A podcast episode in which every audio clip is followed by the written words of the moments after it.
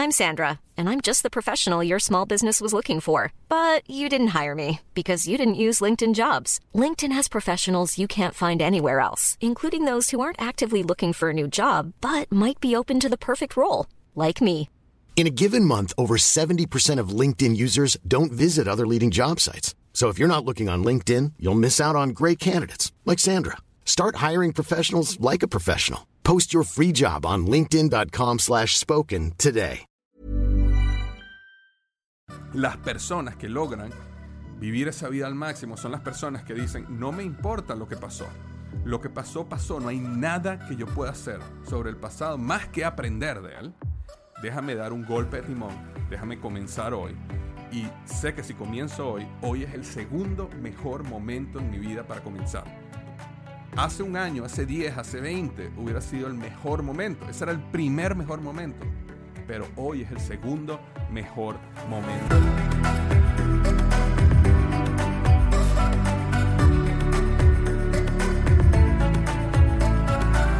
Hola, ¿qué tal? Bienvenido al podcast Liderazgo Hoy. Estoy súper emocionado de estar contigo una semana más. Hoy estoy tocando un tema que me apasiona muchísimo, un tema que transformó mi vida y que tiene que ver con cómo vivir la vida al máximo. Tiene que ver con cómo vivir una vida sin culpa ni arrepentimiento. De hecho, ese es el título que le di al episodio, cómo vivir una vida sin culpa ni arrepentimientos. Hace, hace muchos años, eh, y si tú te leíste el libro Despierta tu héroe interior, ya sabes esto.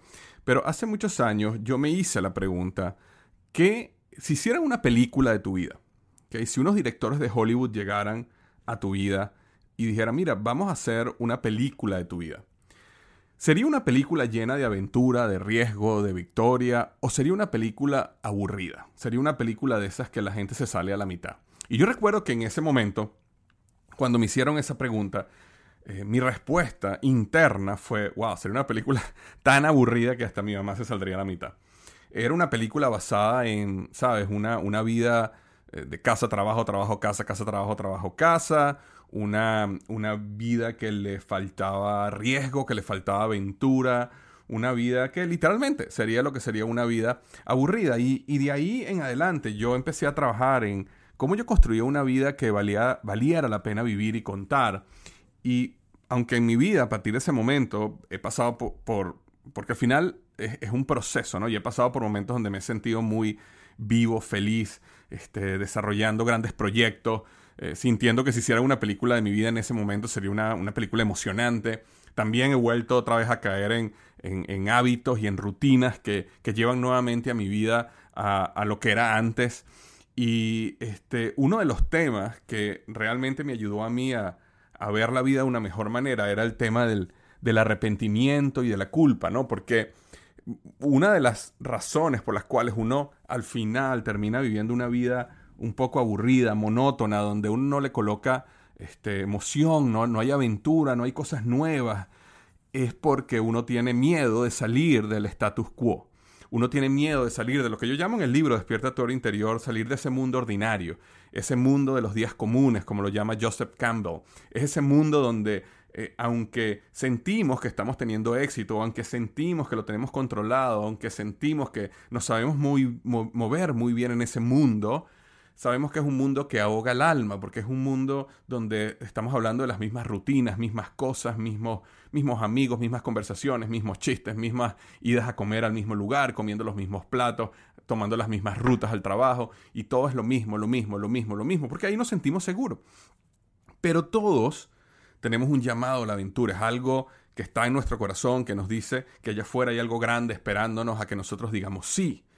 Y ese llamado a la aventura, que justamente ese proceso de cómo yo vivo una vida sin culpa ni arrepentimiento, es un paso muy grande cuando uno decide salir de ese mundo ordinario en búsqueda de algo nuevo, en búsqueda de esa aventura, en búsqueda de algo que sea un poco más riesgoso, en búsqueda de algo que te haga sentir, ¿sabes? Como dice, en, la, que, te, que te permita o te lleve a caminar en las puntas de tus pies, donde hay un poquito de estrés en tu vida, estrés positivo, por supuesto, estrés que se conecta a, no entender lo desconocido, pero saber que la vida es una aventura y que si tú logras enamorarte del juego infinito de la vida y si tú logras enamorarte de lo desconocido y de la pasión por la aventura, eh, vas a vivir una vida muchísimo más emocionante, muchísimo más digna de vivir y de contar, muchísimo más eh, digamos, diseñada como para que fuera una gran película.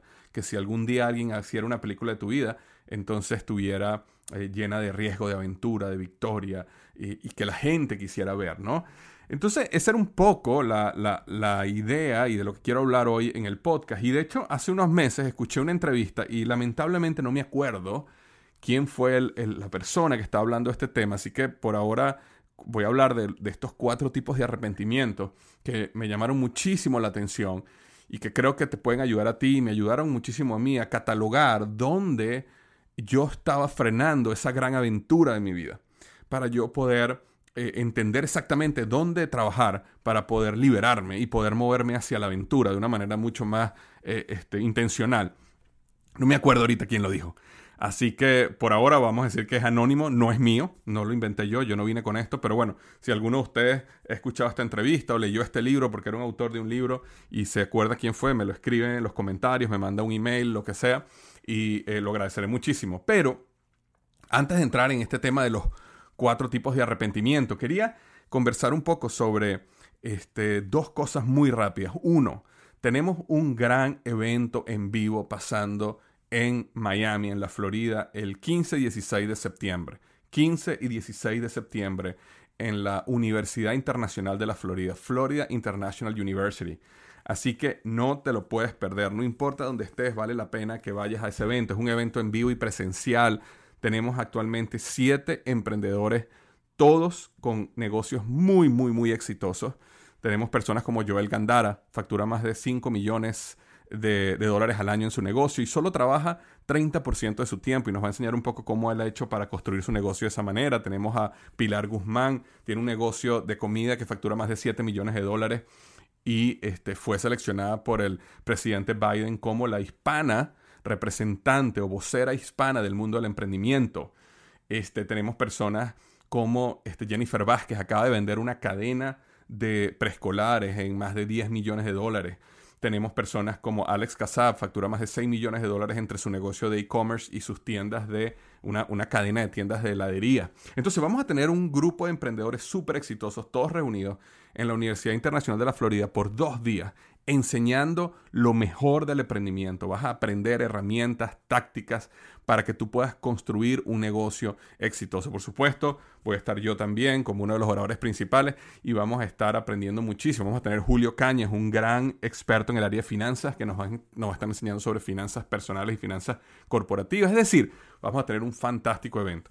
Y las entradas están en descuento, así que puedes aprovechar eh, para comprar tu entrada en descuento en este momento. Eh, por favor ve a www.congresoei.com. El evento se llama Congreso Emprendedor Inteligente. En septiembre 15 y 16 de septiembre en la Universidad Internacional de la Florida, www.congresoei.com.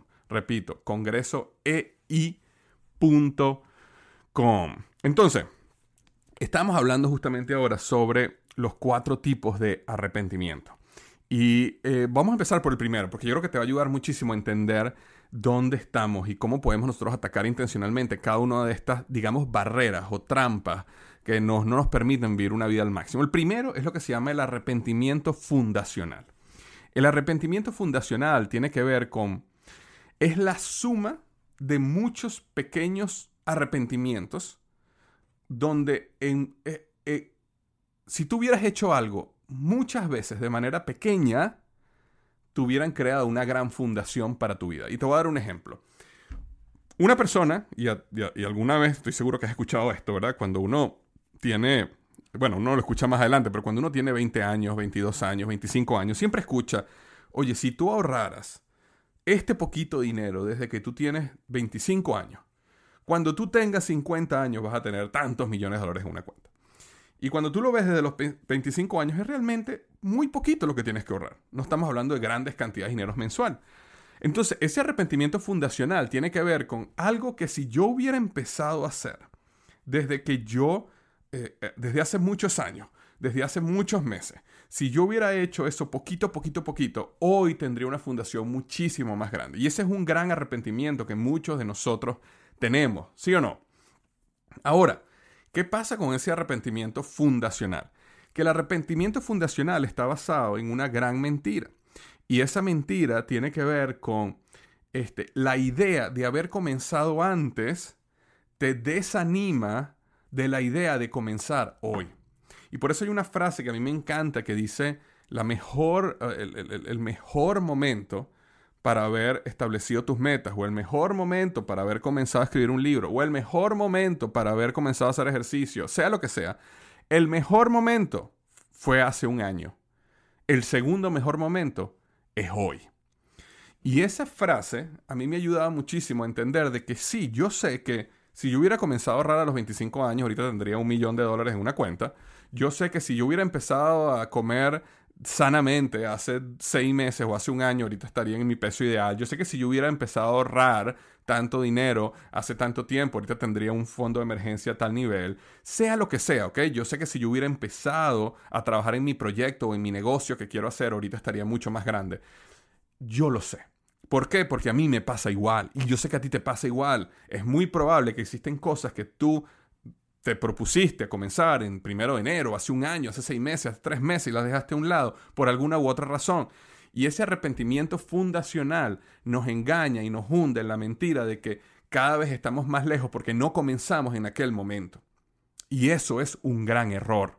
Yo justamente hoy estaba escuchando una entrevista que le estaban haciendo a un señor que se llama, estoy ahorita buscando el nombre de él, él se llama Mike Fremont. Mike Fremont. Está escuchando esa entrevista y este es un hombre que este, no he terminado toda la entrevista, pero lo que más me llamó la atención es que este es un hombre que tiene 100 años, ok, 100 años, y eh, tiene el récord de la persona que más rápido ha hecho un maratón, creo que a los 85 años o a los 90 años. Y inclusive en su entrevista, a los 100 años estaba diciendo de que si él logra que alguien pague una suma de dinero suficientemente grande o una caridad que él, a una fundación que él, que él, que él apoya, él estaría dispuesto a romper el récord de la persona, obviamente no existe el récord, es decir, romper el récord de una persona de 100 años que termina un maratón. O imagínate esto, una persona de 100 años está diciendo él, si yo logro que alguien me dé X cantidad de dinero para una fundación que yo quiero apoyar, yo me comprometo a entrenar y a demostrarle al mundo que, yo, que una persona de 100 años puede correr un maratón. Este es Mike Freeman, y lo puedes buscar en YouTube, donde sea, y puedes ver un poco su historia.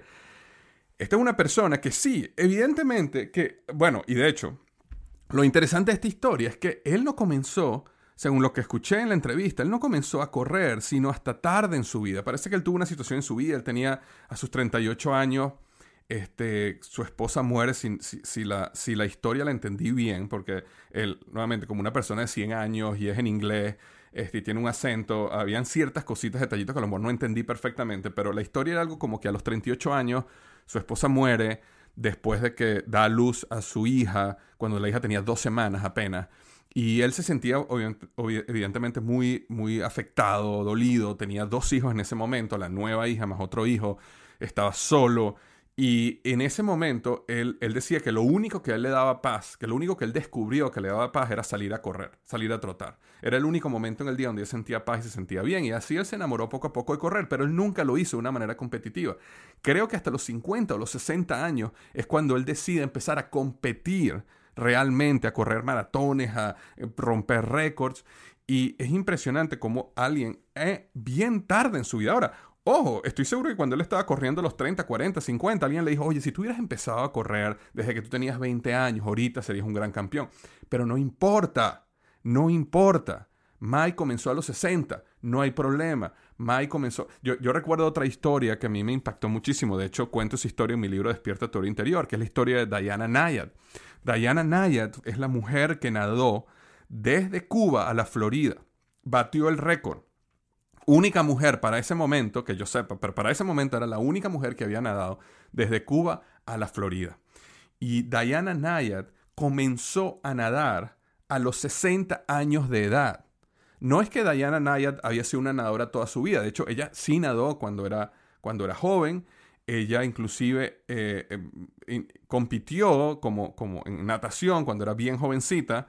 Este, una situación muy fea que, le pasó a ella con un entrenador que abusó sexualmente de ella, este, la llevó a ella más nunca nadar. Y ella, si mal no recuerdo, después de los 20 años o 16, entre los 16 y los 20 años, según lo que recuerdo la historia, ella más nunca nadó. Y no nadó más nunca 20, 25, 30, 40, 40. Y a los 60 años se muere su mamá. Y cuando se muere su madre, su madre se muere a los 80 años. Ella tenía 60. Y en ese momento ella dice, wow, supongamos que a mí me quedan 20 años de vida. ¿Qué puedo hacer yo que sea grande? Y en ese momento ella se recordó su pasión por nadar, justamente antes que pasara el evento aquel que la afectó tan, tan, tan, este evento tan fuerte, por supuesto, que la afectó y transformó su vida. Pero ella, el punto es que ella decide nadar y luego de 5 o 6 años después de esa decisión, ella logra batir el récord como la primera mujer que nadó desde Cuba a la Florida este, en aguas abiertas. Y te estoy hablándote que ella se enfrentó a tiburones, a medusas, a, ella, ella, fracasó en ese intento cinco veces.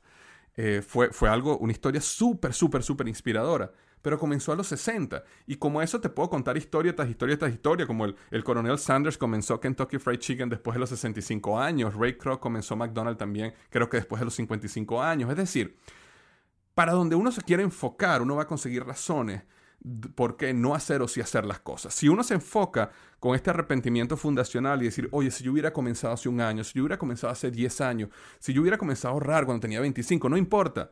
No importa que hoy tengas 50. Si no comenzaste a ahorrar cuando tenías 25 y tienes 50 y no tienes nada ahorrado, comienza a ahorrar hoy. Comienza otra vez. Y una de las cosas muy interesantes de este proceso de arrepentimiento fundacional es que las personas que logran vivir esa vida al máximo son las personas que dicen, no me importa lo que pasó. Lo que pasó, pasó. No hay nada que yo pueda hacer sobre el pasado más que aprender de él. Déjame dar un golpe de timón. Déjame comenzar hoy y sé que si comienzo hoy, hoy es el segundo mejor momento en mi vida para comenzar. Hace un año, hace 10, hace 20, hubiera sido el mejor momento. Ese era el primer mejor momento. Pero hoy es el segundo mejor momento para comenzar.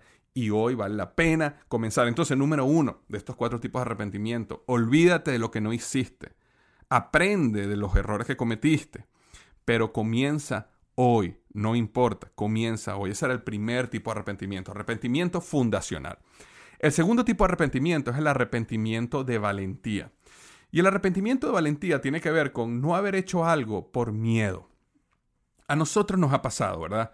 Todos nosotros por miedo no hemos hecho algo.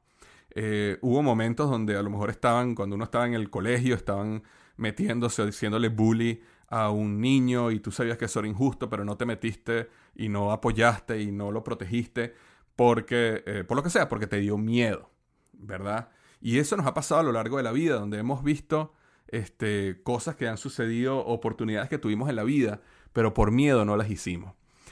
Y en el miedo es algo donde yo he trabajado mucho. De hecho, eh, mi hermana Victoria Manzanilla y yo hicimos un libro para niños que se llama Despierta tu superhéroe interior. Y en ese libro justamente hablamos del miedo. Y una de las cosas que hablamos del miedo, que es un concepto para niños que escribimos en el libro, pero es tan real para nosotros como adultos, a mí me, me siempre me llamó mucho la atención, es que en el libro para niños hay un muñeco, ¿verdad? Que se llama Otto. Y Otto es tu miedo, ¿verdad? Y el libro, la historia para niños, se trata de de que está este, este niño que está, eh, quiere lanzarse por un, por un tobogán, una resbaladilla nueva que habían colocado en el parque del colegio. Pero era súper alta y le daba miedo subir las escaleras. Y básicamente la manera como nosotros representamos ese miedo a través del libro es a, es a través de este muñequito que se llama Otto. Otto era un muñequito grandísimo. Y entonces Ben, que así se llamaba el muchachito, eh, el niño, cuando él iba a tratar de subir el tobogán, Otto se ponía enfrente de él y decía, no, no, no lo hagas, es peligroso, ten cuidado, no lo hagas. Y Otto era grandísimo, entonces él no, no podía atravesar a Otto, no podía empujarlo a un lado, él tenía que, que volver atrás. Y Otto siempre mantenía a Ben en un lugar tranquilo. Y él decía, no, mira, vamos a jugar aquí en el lugar tranquilo, no estemos brincando, no estemos haciendo esto, vamos a, vamos a mantenernos en este lugar tranquilo, ¿no? Y, en eso, Ben está viendo como otras personas sí se están lanzando por el tobogán y viene esta niña que se le acerca y, le dice, oye, ¿por qué no vienes y por qué no te has lanzado en la resbaladilla, en el tobogán? Y Ben en ese momento le dice, es que Otto no me deja. Y entonces ella le muestra su Otto. Cada quien tenía su propio Otto. Y el Otto de la niña era chiquitico. Y entonces Ben le dice, pero ¿cómo? ¿Cómo? ¿Por qué tu Otto es tan pequeño y por qué mi Otto es tan grande? Y ella le dice, a medida que tú des un paso y a medida que tú más te acerques al tobogán, a la resbaladilla, a medida que tú empieces a subir esa escalera, este, Otto se va a hacer más pequeño. Y entonces él empieza a dar esos pasos y por supuesto Otto trata de frenarlo, pero a medida que él empieza a subir cada escalón en esa resbaladilla, Otto se hace más pequeño, los gritos que Otto pegaba se hacen más suaves, llega un momento donde el niño, Ben, no puede escucharlo y entonces se lanza por la resbaladilla y tiene uno de los momentos más espectaculares de su vida. Pero realmente así es la, la, vida de nosotros, aunque esto es un libro para niños, el aprendizaje es el mismo, de que el miedo no es algo, primero, ojo, Otto siempre estaba, los niños siempre tenían un Otto. Y lo que eso quería decir era que el miedo siempre va a existir. El miedo siempre va a estar. Nosotros no vencemos el miedo. Nosotros no eliminamos el miedo. Nosotros aprendemos a convivir con el miedo. Y esa es la clave. A veces personas ven a, a, otras personas hablando de un escenario o haciendo algo grande y dicen, wow, es que esta persona no tiene miedo. No, no, no. Sí hay miedo. Todos tenemos miedo. Simplemente hay personas que han, aprendido a convivir con él. Hay personas que han aprendido a, entender que el miedo te dirige. Y una de las cosas que yo hablo en mi libro es, el miedo es mi dirección. Cuando yo tengo miedo hacia algo, es muy probable que es la vida eh, que me está dirigiendo a una aventura. Y me está diciendo, este es el camino, esto es lo que tienes que aprender a, a, superar, a moverte hacia adelante, a convivir, a mover, porque el miedo normalmente nos dirige a las cosas grandes que tenemos que hacer. Entonces, una de las cosas que a mí me ayuda muchísimo con respecto al miedo es que hay dos preguntas muy importantes que yo me hago y una de ellas es, este, ¿qué pasa si si sí funciona? ¿No? Esa es la primera pregunta. Digamos que tienes una idea de comenzar un negocio o tienes una idea de, digamos que estás a lo mejor en un lugar y ves, ves una, una persona que te atrae y tú dices, oye, me voy a acercar a hablar con esta persona. Y te da miedo hacerlo, ¿verdad? Entonces tú dices, bueno, pero ¿qué pasa si sí funciona? ¿Qué pasa si sí me acerco y la persona conecta conmigo y conversamos y salimos y se transforma en una en la pareja de mi vida? ¿Qué pasa si sí funciona? O tienes esta idea de negocio, pero te da miedo comenzarla, pero ¿qué pasa si sí funciona? ¿Qué pasa si tu idea conecta? ¿Qué pasa si la gente sí la quiere? ¿Qué pasa si te empiezan a comprar? ¿Qué pasa si el día de mañana viene una compañía grande como Google o como Apple y te compra tu compañía y termina siendo un multimillonario gracias a haber vendido tu compañía. Sea lo que sea, la pregunta que te permite a la mente empezar a pensar en posibilidades es la primera pregunta. ¿Qué pasa si sí funciona? Y después que te haces esa pregunta, la segunda pregunta que debes hacerte es, ¿qué pasa si sí funciona y no lo hago? ¿Qué pasa si sí iba a funcionar y no lo hice? Y en ese caso uno transforma el miedo al fracaso al miedo al arrepentimiento. Es decir, uno tiene miedo a fracasar cuando uno quiere conversar con alguien eh, porque te atrajo, o quieres comenzar un negocio, o quieres comenzar eh, eh, un nuevo deporte, o quieres pararte y quieres enfrentarte a algo que te parece injusto. Sea lo que sea, el miedo que sientes es a fracasar. Pero es mucho más suave el miedo al fracaso que el miedo al arrepentimiento. El miedo al fracaso puede durar unos minutos, un día. Si tú, si tú vas a una persona, ves a una persona, te le acercas y la persona te dice, no, mira, no quiero hablar contigo. De verdad, por favor, déjame tranquilo, déjame tranquila. En ese momento, bueno, ¿cuánto te, ¿cuánto te va a doler eso? Te va a doler a lo mejor 10 minutos y ya, al rato se te va a olvidar y se le va a olvidar a esa persona y la vida sigue. Si comienzas un negocio y te va mal, ok, entiendo que puede ser muy duro, pero ¿cuánto te va a durar ese, cuánto te va a durar ese fracaso? Ese dolor, digamos, te puede durar una semana, un mes, digamos un año como, como máximo. Pero ¿cuánto duele el, cuánto es el dolor por el arrepentimiento? Eso dura toda la vida, toda la vida. Vas a estar ahí a punto de, de ya de irte para el otro lado y vas a estar pensando, ¿qué hubiera sido mi vida si yo hubiera hecho esto o aquello? Y nosotros no queremos vivir una vida donde tengamos dolor por arrepentimiento. Es mejor intentar y fracasar que nunca intentar y siempre estar adolorido porque no sabemos qué hubiera sido si. Y esas preguntas me han ayudado mucho a vencer este arrepentimiento de valentía. Porque en la vida te van a ocurrir oportunidades y cuando se te abran esas oportunidades, la manera como yo he pensado es, tú di que sí. Después vas a averiguar cómo hacerlo. Después vas a averiguar cómo, cómo, cómo, cómo llevarlo Pero di que sí. Aprende, muévete hacia adelante. No tengas miedo. Muévete, ¿ok? Eh, es impresionante. Es impresionante cuando uno vive una vida de sí. Y cuando uno vive una vida donde uno dice, mira, me da miedo, pero a pesar del miedo me voy a mover hacia adelante. Y una de las frases que, que, que, he aprendido en mi vida, escuché de alguien, pero me ha impactado muchísimo, es que eh, la, la valentía no es la ausencia de miedo, la valentía es que a pesar del miedo da el paso. Y recuerdo una conversación de una entrevista que le hicieron a Chespirito, donde él decía que un gran héroe es el chapulín colorado, decía él, porque el chapulín colorado siempre tiene miedo, pero a pesar del miedo protege, a pesar del miedo actúa, a pesar del miedo se mueve. Dice que ¿Qué héroe, qué poder de héroe tiene Superman o tiene Batman o tienen estos superhéroes? Ellos, ellos, tienen superpoderes, ellos no tienen miedo, ellos son grandes, ellos son poderosos. El verdadero héroe, ¿verdad? El verdadero valiente es el que a pesar del miedo da el paso, a pesar del miedo se mueve hacia adelante. Y eso es lo que nosotros tenemos que hacer, valentía, a pesar del miedo. Entonces, el tercer arrepentimiento es el arrepentimiento moral. Y el arrepentimiento moral tiene en que tiene que ver con, oye, hice algo malo. Hice algo que sabía que estaba mal. Se me presentó una oportunidad en la vida donde podía ganar o, tomar ventaja este, a, pesar de que estaba rompiendo mis valores. Y sin embargo lo hice. O, otro arrepentimiento moral es, había algo que yo podía hacer, pero no hice. Y el no hacerlo, esa dejadez, esa no acción, esa inacción, es realmente el arrepentimiento que tengo. Y a todos nosotros nos ha pasado algún momento en la vida, estoy seguro, donde ha habido alguna oportunidad, alguien hizo algo malo, alguien mintió, alguien trató de tomar ventaja y nosotros sabíamos y sabíamos que estaba mal y sin embargo no nos paramos, no defendimos, no, no hicimos justicia, no estuvimos del lado del bien. Y eso nos ha pasado. Ahora, ¿Qué se puede hacer en esos casos? No hay mucho que se pueda hacer ahorita. Nuevamente, en el pasado, el pasado pasó, ya eso pasó. Lo que sí es importante es que uno debe eh, eh, eh, analizar estas situaciones y aprender para que en el futuro, cuando sucedan, uno tenga la oportunidad o uno reaccione de la manera correcta. yo me acuerdo que una época en mi vida yo hice artes marciales y hacía kung fu. Bueno, una época hice karate, otra época hice kung fu. Y me acuerdo que cuando hacía tanto karate como kung fu, era este, era mucha repetición del mismo movimiento. Era repetición tras repetición, tras repetición, tras repetición. Tanta fue la repetición que hoy en día, te estoy hablando 24 años, 25 años después, yo todavía me acuerdo esquemas, kata's, movimientos que hacía 25 años antes sin haberlos practicado más nunca en los 25 años. Y la razón fue que hubo tanto movimiento que se me grabó en mi mente, en mi subconsciente. Y me acuerdo que una de las cosas que decía uno de mis profesores, mis senseis, decía, la, razón es que cuando tú estás entrenando, tú estás pensando el movimiento y tú estás eh, eh, eh, consciente de lo que estás haciendo, pero necesitamos que repitas tanto que, todos los movimientos se pasen del, del consciente al inconsciente. Y básicamente te conviertes en lo que se llama inconscientemente competente, es decir, que eres muy bueno, pero, pero es a nivel, a nivel inconsciente. ¿Por qué? Porque en el momento de una pelea, en el momento de una situación, tú no ese no es el momento donde tú vas a pensar, oye, ahorita debería hacer esto. Ay, si él me lanza este golpe, entonces voy a actuar de esta manera. En ese momento tú solo reaccionas y en ese momento tu cerebro toma control.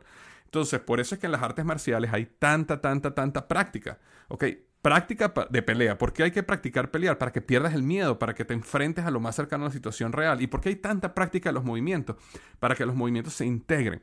Entonces, igual en el arrepentimiento moral sucede lo mismo. Cuando uno piensa estas situaciones, cuando uno practica estas situaciones, en los momentos críticos donde eh, algo sucede, tú reaccionas de la manera correcta reaccionas de la manera correcta y no te vuelve a pasar eso que dijiste, oye, vi esta situación, me quedé callado, no levanté mi voz y ahora me arrepiento de que no hice lo correcto en ese momento, que dejé a esta persona sola, que no la apoyé en el momento que necesitaba apoyarla. Todo eso son cosas que uno ahorita en el consciente puede trabajar y practicar para que cuando se te presenten esas oportunidades en la vida, actúes de la manera correcta siempre. Es decir, esos valores y esos principios estén tan integrados en tu ser que ya no sea una cuestión de una pregunta, sino sea una reacción correcta, que es lo que estamos buscando. Y el cuarto y el último arrepentimiento es el arrepentimiento relacional, el arrepentimiento de relaciones, de personas. Y este arrepentimiento tiene que ver con no reconectar con viejas relaciones porque eh, tienes este fenómeno que ocurre eh, negativo donde tú dices lo siguiente, ¿no? En tu mente sucede lo siguiente, oye, esta persona era un gran amigo una gran amiga mía, oye, no la llamé en su cumpleaños o no la llamé desde hace tres meses, entonces, oye, no, no, la, puedo, no la puedo llamar ahora, me da pena llamarla ahora. Bueno, no la llamé en aquel momento, entonces ahora, ¿cómo la voy a llamar? Entonces, y si pasan dos meses más, entonces, oye, ahora no la llamaba en cinco meses, ¿cómo la voy a llamar ahora? Y si pasan tres meses más, oye, ya, ya no la llamaban ocho meses, ¿cómo la voy a llamar ahora? Y si vuelve a pasar otro cumpleaños, no, no la llamaban dos cumpleaños, ¿cómo la voy a llamar ahora? Y estoy seguro que has sentido esto, donde existen personas en tu pasado, personas que a lo mejor fueron mentores tuyos, personas que te ayudaron, personas que estuvieron por ti, familia, amigos, que tú perdiste el contacto con ellos, te alejaste un poco, inclusive ahora en este mundo de las redes sociales donde creemos que estamos conectados, pero no estamos conectados realmente, eh, y que uno siente, oye, no he llamado a esta persona, no, no, eh, no, no, no esta persona han pasado años, décadas, y ahora me da una pena llamarla, ¿no? Esta persona debe estar molesta conmigo. Y algo muy interesante que dijo esta persona, que no, no me acuerdo cómo se llama, pero la persona que estaba hablando sobre estos cuatro tipos de arrepentimiento, dijo algo muy interesante y dijo lo siguiente. Ellos hicieron un estudio y en ese estudio ellos determinaron que el 90% de las veces que una persona, sin importar cuánto tiempo tú habías pasado sin reconectar con esa persona. No importa cuántos cumpleaños no la llamaste. No importa cuántos hijos esa persona tuvo y tú no llamaste para felicitar. No importa cuántos meses mm, o dijiste que le ibas a llamar y nunca la llamaste. No importa, no importa, no importa. El 90% de las veces que conectas con esa persona, la llamas, buscas otra vez conexión, el 90% de las veces las personas agradecen que lo hayas hecho y están contentas porque las reconectaste. Entonces, básicamente lo que esta persona decía, decía, mira, el 90% de la gente va a estar feliz y agradecido a ti de que volviste a tratar de conectar con ellos. Entonces, no te preocupes por este bagaje que tienes en tus hombros de, oye, tengo tanto tiempo que no conectaba con esta persona. O esta persona, mira, yo, recuerdo que hubo personas cercanas a mí que perdieron eh, padres perdieron tíos, perdieron gente muy cerca. Y yo por alguna razón u otra no los llamé en el momento para decirles, o sea, mi sentido pésame, para decirle que estaba con ellos. Y no lo hice y me sentí muy mal y tenía un gran arrepentimiento al respecto.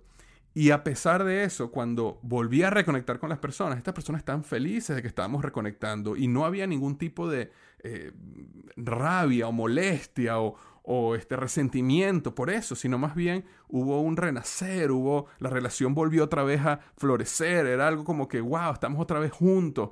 No, no, no, no había nada atrás, era todo hacia el futuro y era muy positivo. Entonces, si tienes en este momento a alguien, familiares, amigos, conocidos, socios, jefes del pasado, gente que te apoyaron, mentores, que no has llamado, que no has reconectado y que te da pena volver a llamar porque, wow, he pasado tanto tiempo y no hice nada por esta persona que me da una vergüenza. No tengas vergüenza, no hay vergüenza. Las personas están esperando felices, contentas y agradecidas de que las llame. Entonces, hazlo de una vez y reconecta con esas personas. Y entonces cuando vemos estos cuatro tipos de arrepentimiento, el arrepentimiento fundacional, el arrepentimiento de valentía, el arrepentimiento moral y el arrepentimiento relacional, todo este tipo de cosas transforman tu vida y te permiten salir de ese mundo ordinario y te permiten vivir una vida sin arrepentimiento, sin culpa, una vida al máximo, una vida de riesgo, de aventura, de victoria, una vida que vale la pena vivir y contar. Y como yo decía en mi libro, este, una frase que me impactó mucho, que decía, algún día tu vida va a pasar frente a tus ojos. Asegúrate de que valga la pena mirar. Asegúrate de que valga la pena mirar. Algo que quería decirte ya para cerrar es que eh, nosotros estamos trabajando en certificar coaches en una metodología de negocio. Y si es algo que te interesa, si eres un coach o siempre que te has querido convertir en coach eh, y es algo que te interesa, yo voy a dejar aquí en las notas una, un enlace para que te registres en un evento donde vamos a enseñar cómo a través de la metodología EGM, Emprendedor Growth Model, estamos ayudando a coaches a crear negocios de más de 100 mil dólares al año. Entonces, si esto es una profesión que te interesa o es algo que tú quisieras eh, investigar un poco, te recomiendo que vayas a ese enlace. Si no, simplemente puedes ir a www.coachingalmillón.com. Repito, www.coachingalmillón.com. También puedes escuchar el podcast Coaching al Millón, que es otro podcast que estamos creando solamente enfocado en personas que quieren construir negocios de coaching exitoso. Eh, pero bueno, todo eso es como parte del proyecto EGM que tenemos. Eh, te mando un gran abrazo. Espero que estés de lo mejor, que tengas una magnífica semana. Y recuerda lo que siempre digo: los mejores días de tu vida están al frente de ti.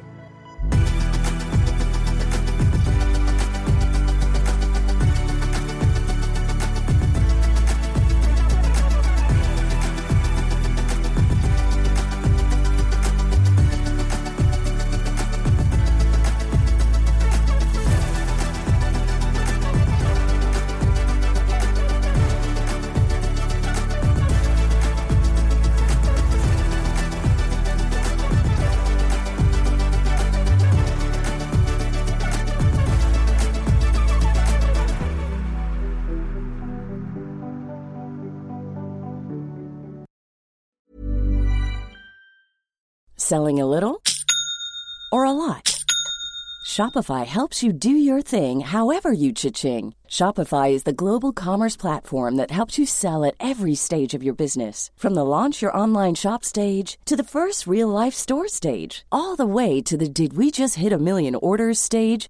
Shopify is there to help you grow. Shopify helps you turn browsers into buyers with the internet's best converting checkout. 36% better on average compared to other leading commerce platforms because businesses that grow grow with Shopify. Get a $1 per month trial period at shopify.com/work. shopify.com/work.